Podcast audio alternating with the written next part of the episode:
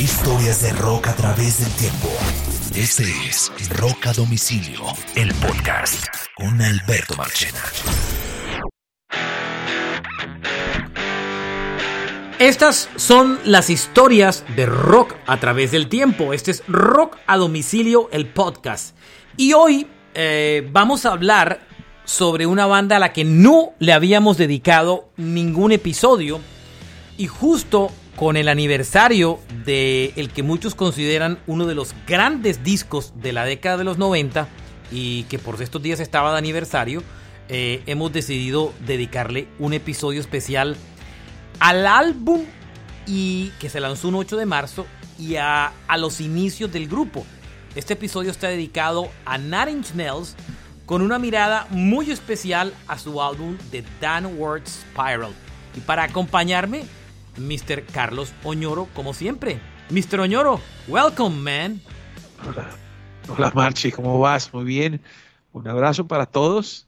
Qué bueno, qué bueno. Nine Inch Nails. No le habíamos dedicado nada a Nine Inch Nails. Y, y la verdad es que el, el Downward Spiral eh, es uno de los, está considerado uno de los mejores discos de la década de los 90. Y no solo de los mejores, sino uno de los más influyentes discos de la década de los 90 a nivel musical. Eh, está dentro de la lista de los mejores álbumes de la historia, eh, la verdad.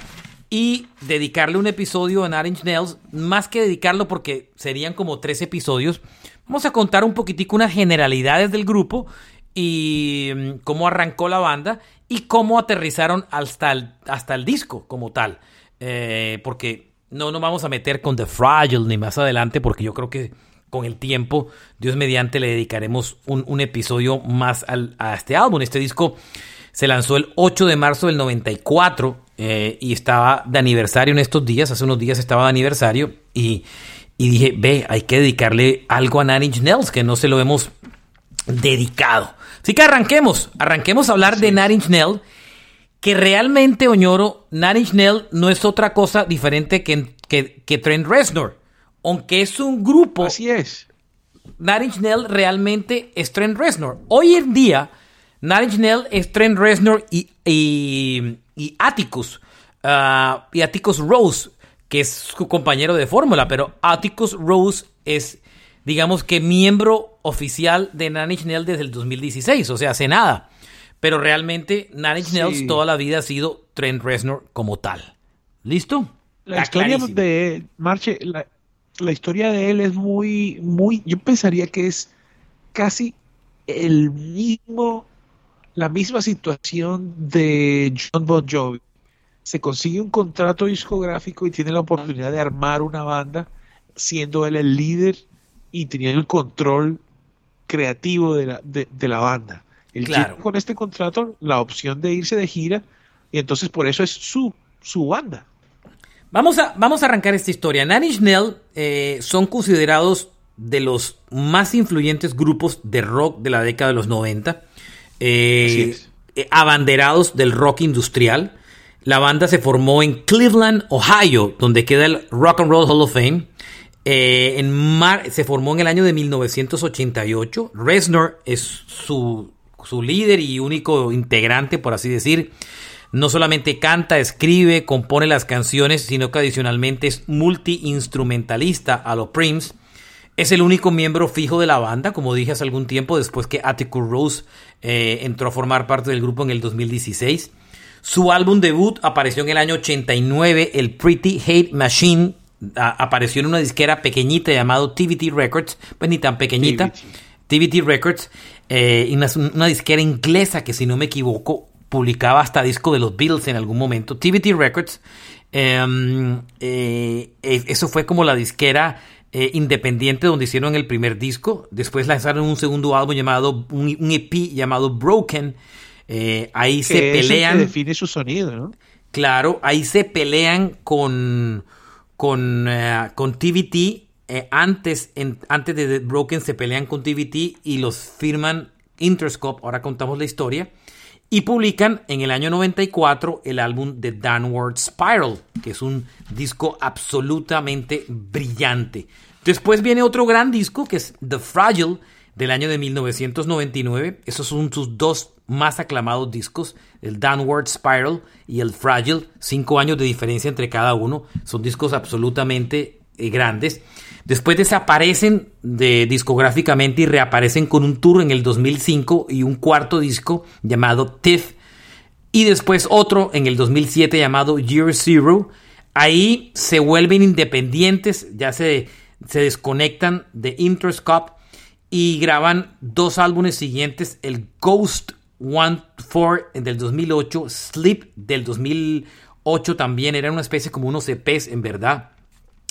Hesitation Marks del 2013 como tal, eh, ahí eh, como tal vuelven como a medio desaparecer como tal, lanzan algunas cosas instrumentales hasta que en el 2018, entre el 2016 y el 2018 publican unos EPs y en el 2018 lanzan el último álbum que han publicado que se llama Bad Witch, como bruja mala. Y después de eso unas canzoncitas instrumentales como tal, la verdad. Eso es resumen discográfico, más una participación en bandas sonoras, también que han hecho muchas, porque aparte de Nanny Snell, Atticus Rose y eh, Trent Reznor se dedicaron a hacer música para películas, incluyendo eh, una que se una o dos que ya se han ganado el premio Oscar de la Academia, ¿no? Ellos han ganado más Oscars o tanto Oscars como Grammys. Oñoro. Sí, Marche. Ah, Eso no es delay, es que, se me setea usted. No. No, mira que eh, pues Terence Reznor es un gran músico, pero también es un gran empresario. Su sello disquero Nothing, que es el mismo sello de Nine Inch Nails, cuando tiene éxito empieza a firmar artistas y Marilyn Manson está metida en, en ese grupo. Entonces, eh, ese éxito eh, es lo que hace que él ponga como en el congelador su banda y dejemos de ver a Nine Inch Nails como esa fuerza creativa que, que es el pico de esa fuerza creativa está justamente en el Downward Spiral. Tal vez eh, Marilyn al ser también su proyecto que, y que va más allá que él, lo reemplaza, por decirlo de alguna manera. Y él se puede dedicar a ser más experimental y a madurar también, ¿no? Este grupo se ha hecho muy famoso por infinidad de cosas, entre ellos, eh, bueno, hay que decir que ellos son miembros del Hall de la Fama del Rock. Aparecieron nominados por primera vez en el 2014 y lo, después volvieron a aparecer en el 2015 y en el 2020 ya fueron elegidos como miembros del Hall de la Fama del Rock. O sea, parten de la base que estos no son ningunos pintados en la pared, ¿no? Um, son de Ohio. De Cleveland, Ohio, sí. Eh, Rolling Stone los puso como dentro de los 100 artistas más importantes influyentes de la música rock. Famo han vendido 20 millones de discos. 20 millones de discos de los cuales eh, la, gran, la gran mayoría han sido vendidos en Estados Unidos eh, y algo por fuera, pero básicamente en Estados Unidos. Ellos, si ustedes se, dan cuenta, el Downward Spiral del 94 es un disco que explota. Ellos explotan en conjunto con la, el movimiento del grunge. ¿Se da cuenta, señor? Sí, sí, ellos son un poquito antes porque ellos ya son muy famosos en el, Pretty Hate Machine. Y cuando llega eh, el grunge, él, eh, esa, esa, ese arte alternativo, ese gore, todo el video, todo el tema ya está perfeccionado. Y cuando, cuando explotan Nine Inch Nails, después de ese Broken, que es impresionante también, ese EP yo creo que es más importante para el sonido, eh, MTV los ama en ese momento. Y ahí esos videos tan brutales de, Nine Inch Nails, Comencemos a repasar la historia, que hay muchos detalles. Eh, Reznor es, como, como decíamos, de Cleveland, Ohio, eh, como tal. Muy bien, eh, él comienza Oñoro como tecladista eh, o como keyboard de una bandita de rock que se llamaba Exotic Birds, como pájaros exóticos. New Wave. Sí, una bandita medio New Wave. Y él en medio de todo empieza a experimentar con sonidos porque se mete a trabajar en unos estudios en Cleveland que se llaman Right Tracks Studios, donde el man trabajaba como janitor, o sea, como el encargado como del, del aseo en medio de todo. Y el man, el man logra el man logra ser Roddy de Ministry, ¿no? Claro, más adelante. Pero en esa época eh, él consigue que en los estudios él era el janitor, como el hombre del aseo, y el dueño del estudio le prestaba al estudio a las horas que estuviera desocupado en la noche para que él grabara sus vainas. Y ahí empezó a grabar y hacer sus cosas. Ah, ese, cuento de que era eh, de Ministry no me lo sabía. Bóteme el dato, porque además Ministry es uno de los grupos que más influencia a Reznor, ¿no? Las más, las más grandes influencias de, de, Trent Reznor son una banda que se llama Skinny Poppy, que es Skinny Poppy, sí. Eh, americanos alternos que, que, empiezan a tocar desde los 80, ya tienen esta música, pero eh, son, digamos que, no son mainstream, son alternativos y no tienen mucho apoyo. Y lo otro era Ministry, el man llega en algún momento de la historia hacer eh, su Roddy y eh, cuando conoce a Richard Patrick, que también comparte los mismos gustos. Eh, bueno, pero podemos decir que Richard tiene algo que ver en su creación. El hombre consigue su contrato y empieza a crear, él hace su Pretty Hate Machine y ya en concierto con su banda en vivo es donde los músicos le dicen, oye, seamos más pesados, metámosle esto, metámosle aquello y ahí es donde se crea pues el monstruo de sonido que, que es Nine Inch Nails. Usted se me adelantó un poquitico y yo quiero contar unos detalles. Cuando él empieza a grabar su música, él se da cuenta de una vaina y es que le, le cuesta mucho trabajo conseguir compañeros de banda que le sigan la pista. Le cuesta mucho trabajo. Y entonces la que se le ocurre a él es, oiga, yo soy multiinstrumentalista, yo puedo tocar todo. Lo único que él no le iba muy bien era como baterista. Por eso siempre estaba rodeado de bateristas. Entonces finalmente el man empieza a trabajar en su proyecto con músicos invitados y dice, voy a hacer la de Prims, voy a hacer mis discos solos, cero rollo, y me consigo una banda para girar, como lo fue The Revolution para Prims o The New Power Generation, que fueron las bandas que giraron con él. El primer show fue el 21 de octubre del año 88 en Ohio. Eh, ahí es cuando usted cuenta el cuento que se consigue el, el contrato discográfico con esta disquera inglesa llamada TVT y ahí publica el Pretty Hate Machine. Pero Pretty Hate Machine, que aparece en el 89, no es ninguna. O sea, ese man arrancó con el pie en firme. Porque es que Pretty Hate Machine. muy bien. El productor de ese disco es Flood. Flood era el productor. con él. Flood, que se mete de lleno en el disco, venía de ser productor de U2 y de Depeche Mode. O sea, era un master. O sea, se consiguió un tremendo productor para primer disco. Y ese primer disco, el Pretty Hate Machine, es el disco que tiene uno de los grandes clásicos de, de Nail que se llama Head Like a Hole. Pero ese disco tenía una diferencia. Y es que ese disco era un poquito más popsudito, más de sintetizadores pop y no tan pesado. Como usted decía, ahí él no había desarrollado todo ese pedazo de rock industrial que después iba a descargar, ¿no? Claro, él lo que estaba tratando de hacer es eh, algo un poco más pesado que, que Depeche Mode, pero no tan oscuro. Es, es muy curioso, pero Depeche Mode es más oscuro en ese momento, pero él lo mezcla con un poquito de, un poquitico de distorsión. Y entonces cuando, cuando el man se va de gira, que se, que se consigue esta banda, eh, los manes empiezan a decirle, hey, hagamos esto. Eh, Richard Patrick, que es uno de los colaboradores del man. Richard Patrick, el, de, eh, Filter. El de Filter es el guitarrista, el guitarrista de Nine Inch Nails en las giras del Pretty Hate Machine y del, y del Broken, y también graba en el Broken.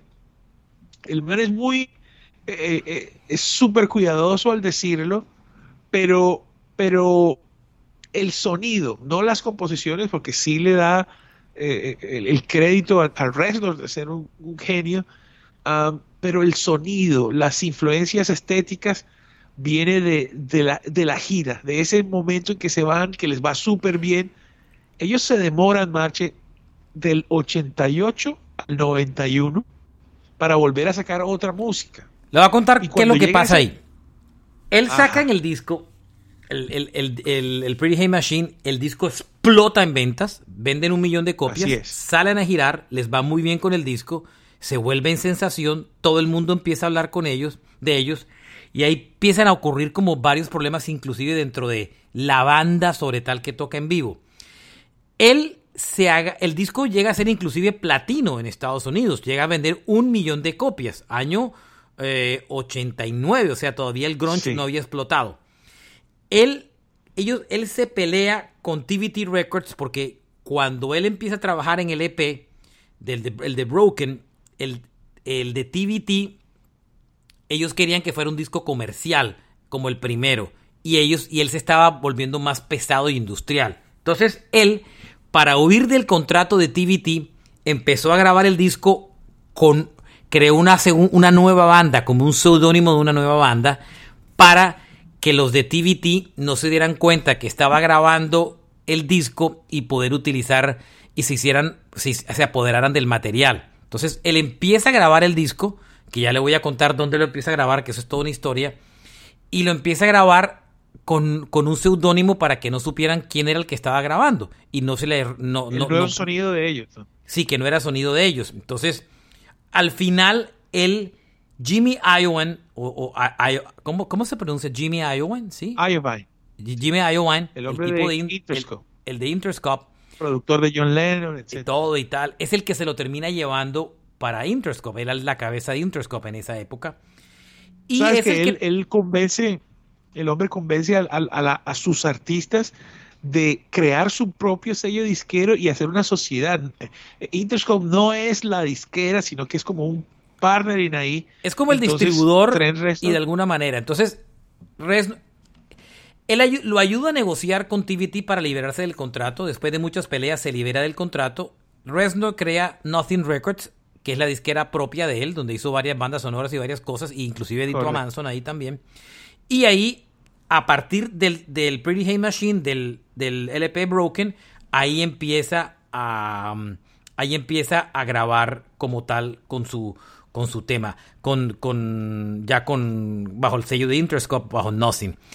Pero Pretty Hey Machine explotó por varias vainas, porque Head Like a Hole fue un hitazo, porque MTV lo apoyó como un berraco, tocaron en el, en el Lollapalooza del año 91, abrieron la gira de Guns N' Roses en Europa, para que, tenga, que tenga usted idea. Y cuando ya los manes empezaron a ser famosos porque en los shows, Oñoro, se agarraban durísimo a golpes. Se tiraban a reventar y a partirse la cara entre los unos a los otros. Entonces, imagínense la dinámica de agresividad, violencia que esta banda tenía en vivo. O sea, era tenaz. Se agarraban a golpes, a piñazos, a tortazos. Se agarraban durísimo. Y, y, y, los shows se volvieron de alguna manera famosos por ellos. Salían con, parecía como The, The Fight Club. Salían todos, todos reventados.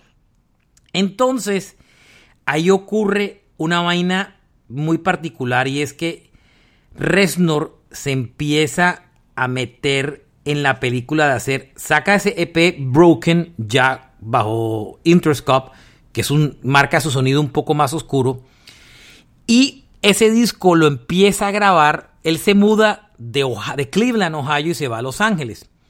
Y cuando llega a Los Ángeles, alquila en el año 92 una casa en Los Ángeles, en que era la casa donde ocurrieron los famosos asesinatos de, de Charles Manson, cuando mataron ah, a Sharon Tate, la esposa de Roman Polanski eh, no sé si se acuerdan, se vieron la película de... de mm, eh, El bebé de Rosemary. No, no, no, no. La película de... Bueno. Carrie. sí. Eh, este tipo Charles Manson, que crea esa secta que finalmente termina asesinando a Sharon Tate, que es la actriz, esposa de Polanski, que estaba embarazada de, de, de Polanski, que estaba esperando un niño, la asesinan a él y un grupo de amigos.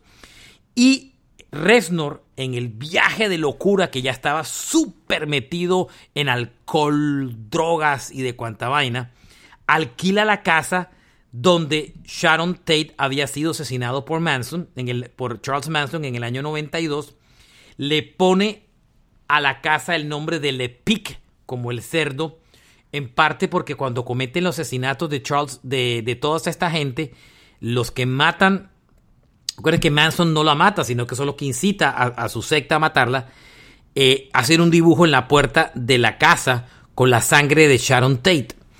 Eh, y, que, y, de ahí nace el nombre de Le Pic.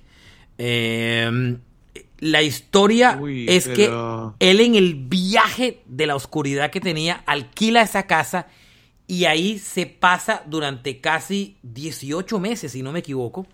Y ahí graba el EP de The Broken y ahí graba el The Downward Spiral. La casa la alquila por 11 mil dólares mensuales. Calcule. 11 mil dólares paga por el alquiler de la casa. Y se muda. Eh, y, ahí se muda, ahí se, ahí se parquea toda la historia. Em, Broken le va muy bien. Broken termina en el top 10 de álbumes. Eh, en el top 10 de álbumes de Billboard. Y con, es, con SP hay dos canciones con las que se gana Grammys, chistosamente. Em, y después ¿sabes que... Marche? También hay un detalle. Hay un detalle muy bacano del, de la versión en CD de Broken. Estamos ya en, el lanzamiento del CD, en las primeras cosas que suceden con CD. Y Trent Reznor muy pilamente hace algo que no, que no tenía ningún CD. El CD tú lo pones, lo metes y tiene 99 tracks. Pero son silencios, pero es como, como él diciendo, este disco es especial. Entonces tú abrías el Broken y es una cruz y pones el disco y aparece 99 tracks. Ahí... son pocas canciones. Finalmente que cuando ya él se toma confianza, después de haber debutado muy bien con un EP en el número 2 en ventas en Estados Unidos en el 92, ahí se saca eh, el Downward Spiral, que es un discazo que llega a estar en el top de Billboard. El disco vende 4 millones de copias en Estados Unidos, 5 en el mundo. Y el man se enviaja con la música de Pink Floyd y David Bowie, que son las influencias musicales del disco del Bowie de los 70 y de Pink Floyd de los 70 y él lo que intenta hacer es un disco concepto eh, de la historia de un eh, de, todas las frustraciones y traumas psicológicos de, un artista. ¿Sí me entiende? Y es un personaje ficticio que inventa. Un personaje ficticio que inventa. Y la otra cosa que ocurre es que, como usted lo ha dicho, oscurece el sonido más rock, más industrial, más techno, más heavy metal y se, se, aleja totalmente del sonido pop que tenía el primer disco. Y ahí eh, graba ese tremendo disco brutal, el Downward Spiral, y, y ese disco eh, realmente influyó a muchísima gente, Oñoro, ¿no? Sí, y, no solamente eso, yo siento que él crea, crea una estética, crea un género. Y entonces a partir de ahí, eh, incluso el new metal de, de Nine Inch toma muchísimos elementos. Eh, pero tal vez la, la más grande coincidencia y de hecho que es un gran negocio y un gran éxito es tener después a Marilyn ahí continuando esa, esa vertiente pues musical. Aquí, hay, una, eh, aquí hay una cosa muy particular de este disco y es que el disco es producido, coproducido por Flood, como le dije, que venía a trabajar con Depeche Mode y YouTube, pero ellos rompen la amistad después de este disco porque Flood en la mitad del disco dice, no me aguanto este man. Estaban locos de la cabeza el tema de las drogas y el alcoholismo era pasado de maracas y Flood dice en algún momento, yo no aguanto esta vaina. porque era una combinación de drogas, alcohol, depresión, o sea, una bomba de tiempo. Los amigos le, recomendaron que tomara asistencia psiquiátrica, pero eh, eh, Resnor no quiso porque sentía que parte de esa locura que estaba viviendo le ayudaba a inspirarse creativamente en el personaje que quería o que quería recrear en el disco. esta época es cuando él también se engancha con Manson. Recuerde que el disco de Manson eh, aparece en el 96, si no me equivoco. Y fíjese, Un, detalle aquí adicional. Sabes, lo que hace Manson, ¿verdad, Marche? Sí, eh, eh, cuéntelo. Manson se inventa, Manson se inventa una, una revista, se inventa toda una parafernaria para entrevistarlo a él en una visita a no sé si era en Jacksonville o, Tampa, el hombre lo entrevista y resulta ser un, un gran entrevistador, muy convincente.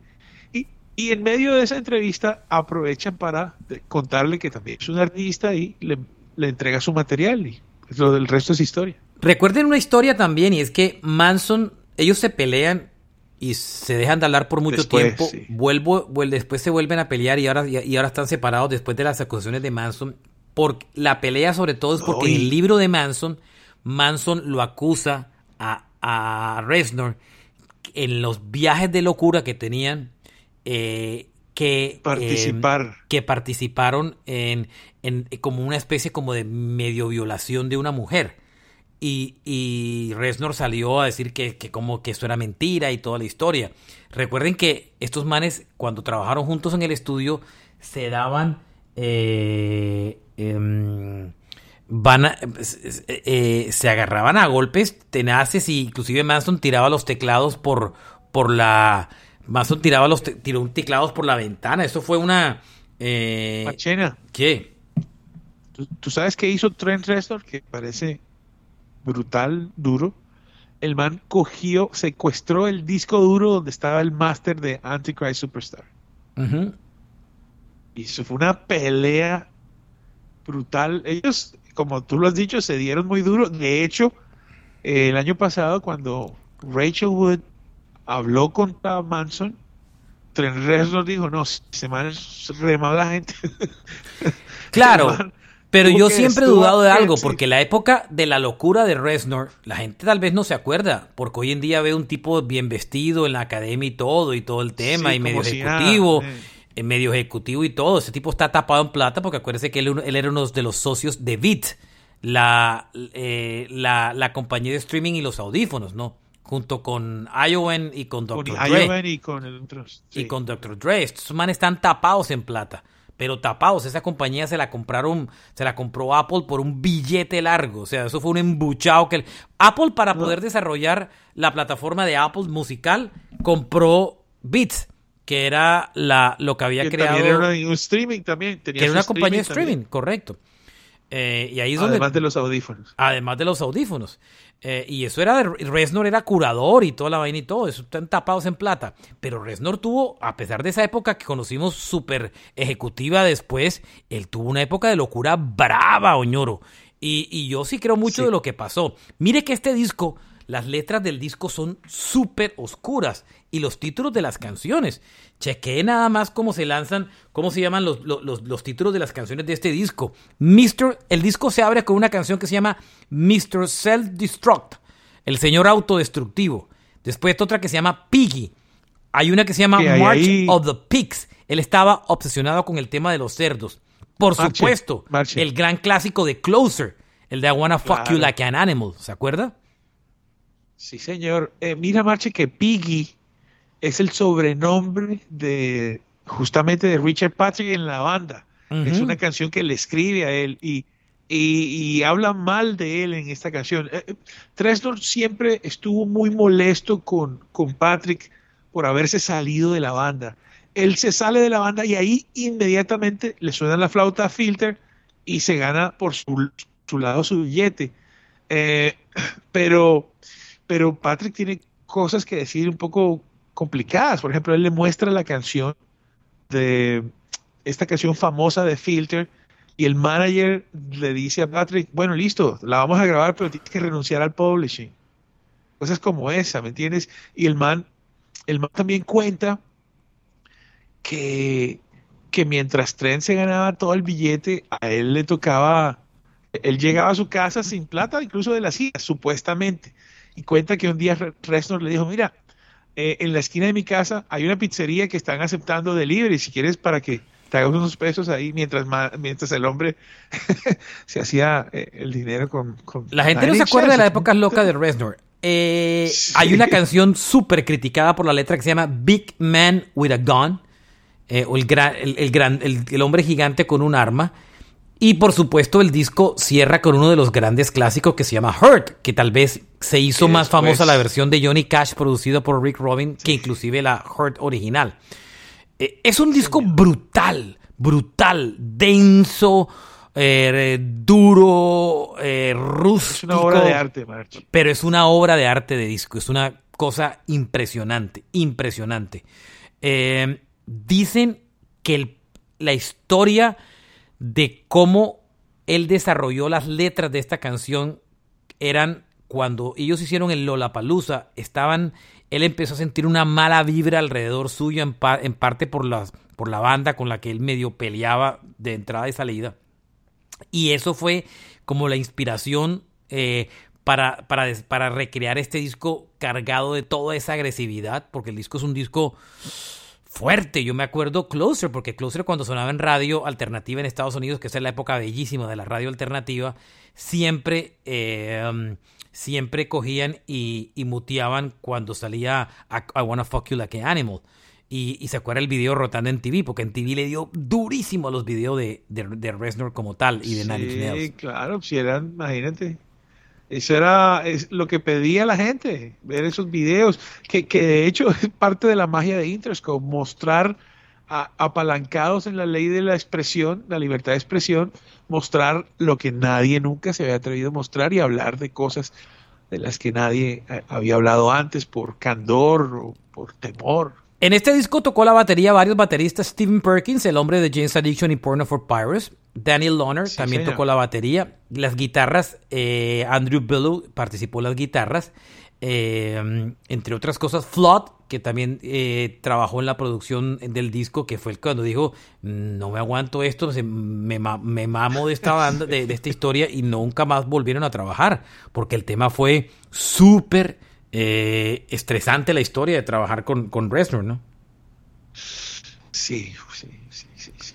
Y bueno, y también hay un montón de material aquí, ¿no? Hay 70 minutos extra de un CD. Después hicieron un, remix a los pocos años del álbum, ¿no? Que eran un poquito unas versiones más, más industriales realmente del disco. El disco eh, tenía muchas influencias. Digamos que las influencias iniciales de, de ellos venían de, de, de, bandas como Ministry, Skinny Pop, pero en este disco yo creo que ya hubo muchas influencias por el lado de Gary Newman, de Pink Floyd, eh, como tal. Sí, y, cosas de él. De Bowie, sobre todo muchas cosas de Bowie, ¿no? ¿Mm? ¿De quién? De Bowie, claro. De Bowie, tenía mucho, tenía muchas, muchas vainas de, eh, de, Bowie también en, en este disco. Eh, um, los singles del álbum fueron March of the Pigs, Closer, Hurt y Piggy. Fueron los cuatro singles como tal que, que, movieron como tal. hicieron una versión drum and bass de Closer entre otras vainas que, que, que, alcanzó a sonar mucho, mucho en las, en las discotecas como tal y que se volvió muy, muy famosa por esa historia. Em, y pues eh, esta gira los llevó a tocar en una cantidad de festivales, los La Palusa por supuesto como tal, eh, que fue importante.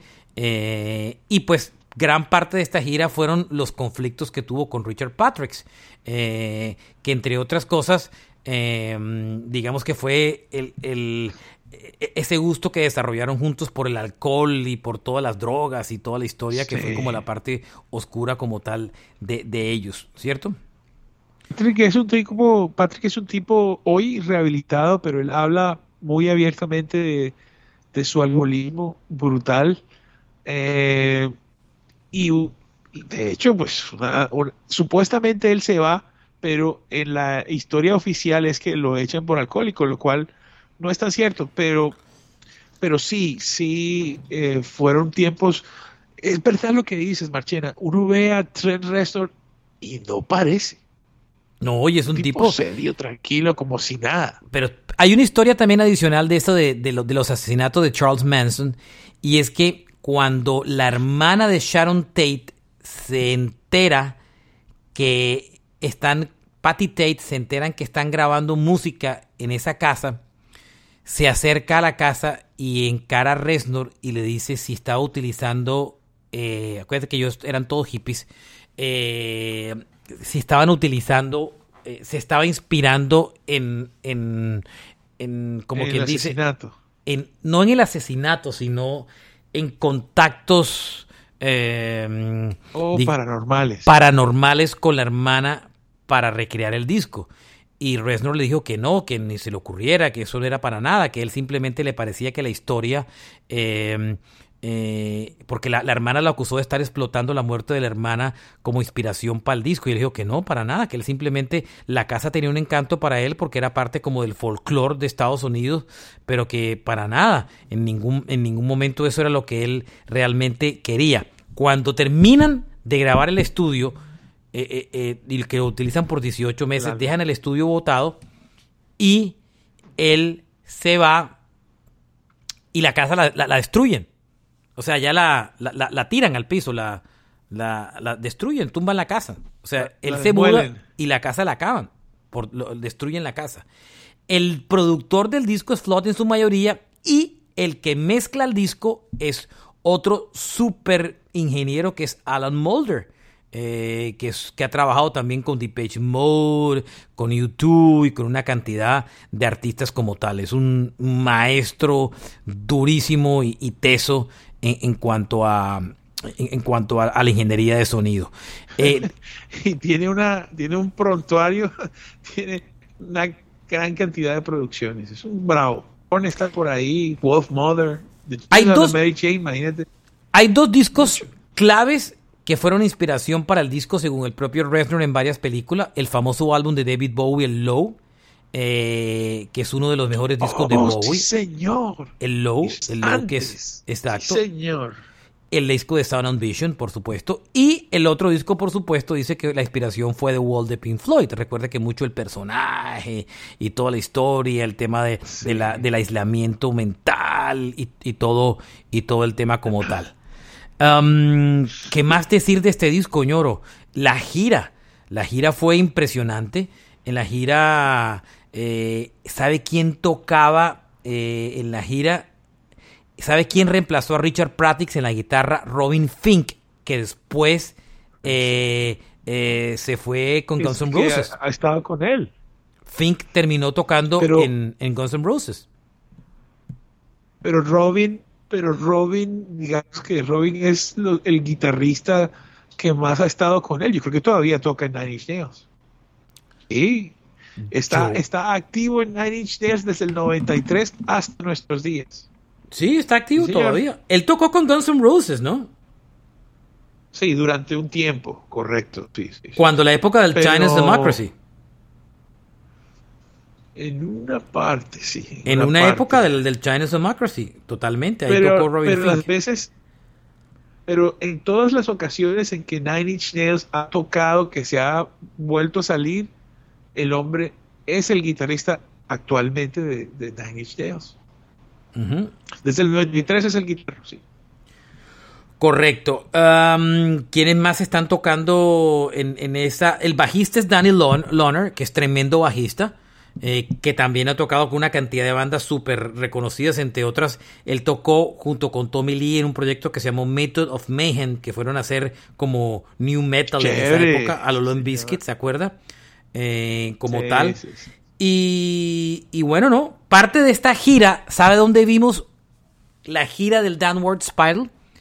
Cuando hicieron el Woodstock del 94, eh, era Inch Nails haciendo la gira del Downward Spiral. Váyanse a YouTube y pongan Nine Inch Nails Woodstock 94 y ahí van a ver toda la agresividad que este grupo tenía en el escenario. Era la mejor forma como de ubicarse como tal dentro del, del, del- del- del tema. ¿Mm? Señor. Muy bien, y yo Sí, creo mira, que con eso... que lo que, Ah, ¿qué lo iba a que decir, habías señor? dicho tú sobre, sobre Nine Inch Nails, lo que dijiste que, que era el proyecto o ha sido siempre el proyecto de, de Trent, es totalmente cierto. Solamente hasta el 2016 eh, figura oficialmente una segunda persona en la banda. Claro Los que demás son contratados para en vivo. El resto es Atticus Ross, el resto son músicos invitados como tal. Que no, que no quiere decir, que no quiere decir que no sean, es decir, él no, por ejemplo, Robin Fink desde el 93 hasta nuestros días, pero él no pasa de ser un integrante de la banda en vivo. Solamente. Totalmente. Ah, eh, muy bien. Y aquí es un poco de la historia que todavía continúa, porque el siguiente disco fue absolutamente brutal, el Fragile, y perfectamente le podíamos dedicar otro episodio. Eh, pero este es uno de los grupos más influyentes de la década de los 90, además musicalmente uno de los mejores discos que existen. El Downward Spiral. El siguiente también es fantástico. Súper influyente. Súper influyente. Gracias a todos por acompañarnos. Este fue este episodio dedicado a Nine Nell y su álbum The Downward Spiral, adicionalmente los inicios de la banda y cómo llegaron a este disco.